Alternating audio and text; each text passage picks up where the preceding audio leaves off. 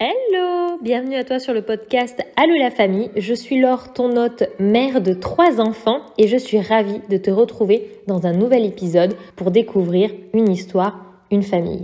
Aujourd'hui, on reçoit Caroline, maman de deux enfants qui vit en Espagne, proche de Valencia, et qui va nous raconter son histoire, son expatriation, comment cette femme, ce couple vivant en France, a décidé de changer de pays et d'y créer sa famille. Je suis super contente que tu aies accepté euh, de participer à ce numéro de podcast sur Allo la famille. Ça me fait très plaisir de te recevoir ici pour euh, aborder une thématique ensemble. Et du coup, dans un premier temps, j'aimerais bien savoir si tu pourrais te présenter ton prénom, ton âge, ta profession, ta situation familiale, enfant, cadre de vie, lieu, un petit peu, voilà qui tu es.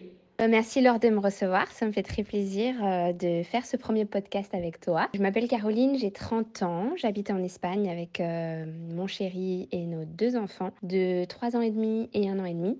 Et euh, je suis sur euh, YouTube et les réseaux sociaux depuis 8 ans maintenant. J'ai aussi lancé mon site de vente en ligne de vêtements, Ivy Star. Et voilà, c'est à peu près tout pour ma situation. Grand plaisir en plus d'être euh, la première personne avec qui tu réalises un podcast. Alors du coup, comme tu viens de le mentionner dans ta présentation, vous vivez en Espagne avec ton chéri. Ça fait maintenant quelques années que vous avez bah, fait votre petite famille. Et du coup, est-ce que vous n'êtes pas questionné bah, par rapport à cette expatriation que vous avez fait le choix euh, de vivre, est-ce que vous n'êtes pas dit est-ce qu'on retournerait pas en France auprès de notre famille? Est-ce que vous êtes questionné sur tout ça ou est-ce que tout s'est fait naturellement euh, Comment ça s'est passé euh, à ce niveau-là? Alors, quand on a décidé de venir en Espagne avec Joanne, c'était il y a maintenant 5 ans. Ça commence à faire. Et à l'époque, on n'avait pas d'enfants. On est partis tous les deux. On a, on a tout mis nos affaires dans un camion et on s'est dit, advienne que pourra.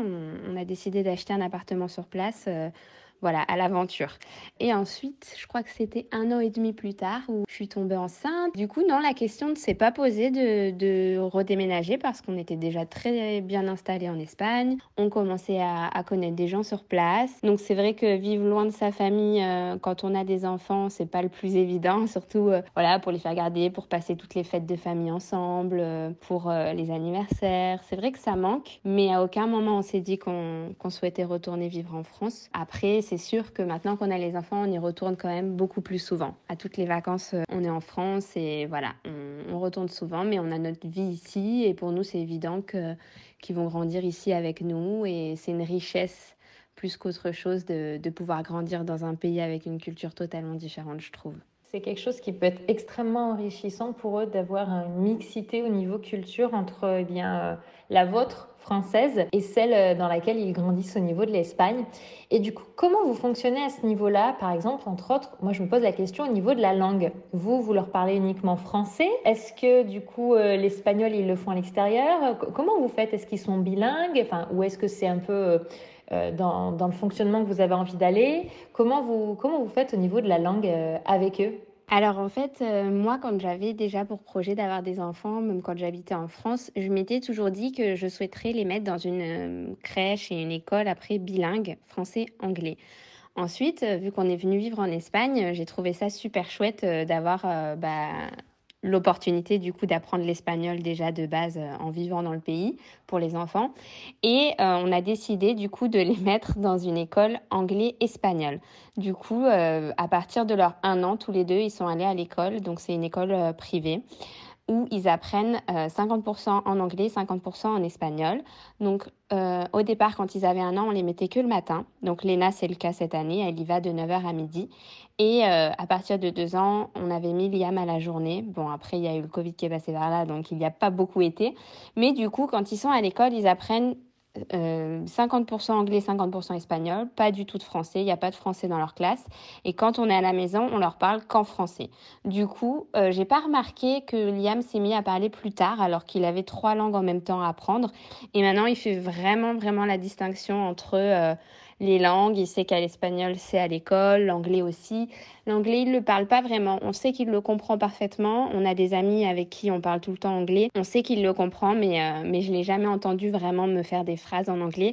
Alors que des fois, ça, ça me prend de juste lui parler en espagnol à la maison et là, il va me répondre. Mais sinon, il aime bien quand même séparer et garder l'espagnol pour l'école. Et nous, quand on veut lui parler en espagnol, il nous regarde un peu de travers du style euh, Mais qu'est-ce que tu me racontes?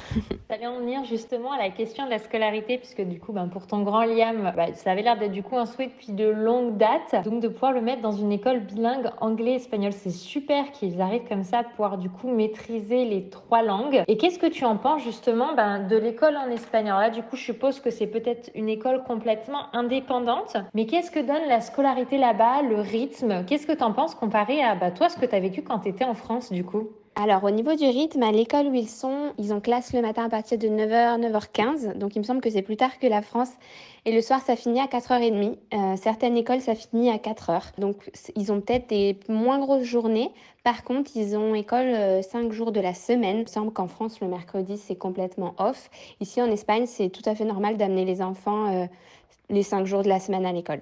Tu as une bonne mémoire. En France, ils commencent généralement autour de 8h30, finissent à 16h30 et c'est 4 journées par semaine. Ils n'ont pas école le mercredi. Et donc, euh, ma question, toi maintenant qui es bien imprégné en Espagne, au niveau euh, de, ben, de l'intégration, comment ça se passe? Comment on est accueilli en tant qu'expatrié, en tant que famille? Comment tu trouves la vie de famille en Espagne? C'est vrai que l'image de l'Espagne, euh, moi, de ce que j'en interprète et je, je le vois, c'est qu'ils sont extrêmement famille. Qu'est-ce qui t'a marqué là-bas? Qu'est-ce qui te plaît par rapport justement tout autour de la famille Est-ce que au niveau restaurant, c'est peut-être mieux adapté? Est-ce que les parcs, tout ça, comment tu vois les choses euh, bah, par rapport à peut-être ton enfance en France? Justement, c'est marrant que tu parles de ça. J'avais fait une vidéo, euh, les différences entre l'Espagne et la France.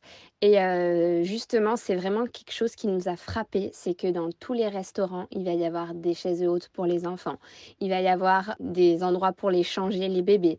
Il va y avoir même des fois des jeux, des parcs créés à l'intérieur du restaurant pour les enfants ou à l'extérieur. Il va y avoir un toboggan ou quoi que ce soit. La même chose dans les parcs dehors, on en trouve vraiment à, tous les coins de rue. Tout est fait pour les enfants ici et c'est vraiment quelque chose qu'on apprécie. La sécurité aussi, c'est hyper important ici. Ils adorent les enfants, franchement. Les sortent avec eux partout au restaurant, ils les sortent avec eux dans les magasins, dans tous les centres commerciaux. Il va y avoir euh, des endroits pour faire du trampoline, euh, des jeux avec des boules, des endroits où tu peux même laisser ton enfant. Il y a des animateurs qui sont sur place. Dans des restos aussi, il y a des fois des pièces qui sont dédiées avec plein de jeux, avec des animateurs pour s'occuper des enfants. Euh, c'est tout à fait normal ici, euh, même à chaque grand magasin. Carrefour, Leroy Merlin, Ikea, je crois qu'Ikea c'est aussi en France qui font ça, mais dans chaque grand magasin, il y a un parc à l'entrée où tu peux laisser ton enfant, il peut faire du coloriage, il peut jouer avec d'autres enfants. Enfin, vraiment, il facilite la vie des parents euh, de manière incroyable ici en Espagne. Et c'est vrai que c'est vraiment appréciable parce que ça m'est arrivé trop de fois en, France ou à Paris d'arriver et puis c'est tout petit, tu n'as aucun endroit pour changer ton bébé, il n'y a pas de chaise haute. Enfin, vraiment, c'est appréciable pour ça d'habiter en Espagne. Quelque chose que j'avais aussi remarqué quand on y était allé nous en tant que touristes pour euh, passer nos vacances en Espagne. Et du coup, euh, bah, ma dernière question, ça va être que conseilles-tu aux familles qui souhaitent s'expatrier pour leurs enfants par rapport euh, au mode de vie en Espagne, par rapport à leur scolarité de leurs enfants Qu'est-ce que tu peux leur recommander maintenant, toi, après autant d'années passées sur place? Ben, je leur recommanderais tout simplement de foncer, de ne pas avoir peur de l'inconnu, de bien se renseigner sur la ville dans laquelle ils vont parce que c'est quand même super important pour pas atterrir euh, au milieu de nulle part. Je leur conseillerais aussi de rester proche d'un aéroport parce que quand on est expatrié, ce qui manque le plus, c'est la famille et euh, le fait de pouvoir quand même euh, prendre l'avion assez facilement et euh, même si la France c'est pas loin en voiture, le fait quand même de savoir qu'il y a cette possibilité là, si on a besoin de rentrer, retrouver ses proches. Voilà. Après, franchement, la vie en Espagne, c'est vraiment vraiment la belle vie. Autant pour le temps, pour la mentalité des gens, pour la nourriture, la culture. Vraiment, on se plaît beaucoup ici et je regrette pas du tout. Et je pense qu'on est, je pense pas euh, revenir vivre en France euh, à l'avenir. Après, ne jamais dire jamais, mais en tout cas, euh, on n'a jamais regretté ce choix jusqu'à présent. Ça donne très envie quand on entend ton partage d'expérience de venir vivre en Espagne ou peut-être s'expatrier dans un pays qui peut, qui peut nous plaire. Merci pour ton partage d'expérience. J'espère que ça donnera peut-être envie à d'autres. Et puis, je te dis peut-être à bientôt dans un prochain épisode. Merci beaucoup, Laure, de m'avoir reçu et, euh, avec grand plaisir. Franchement, c'était une super expérience, ce petit podcast. J'espère, euh, j'espère en effet que ça aura donné envie aux gens de, de, voyager, de voir du pays. Et puis, de toute façon, euh, si jamais on ne se plaît pas dans un endroit, on peut toujours bouger. Voilà, je te fais des gros bisous et bisous à tout le monde. Bye.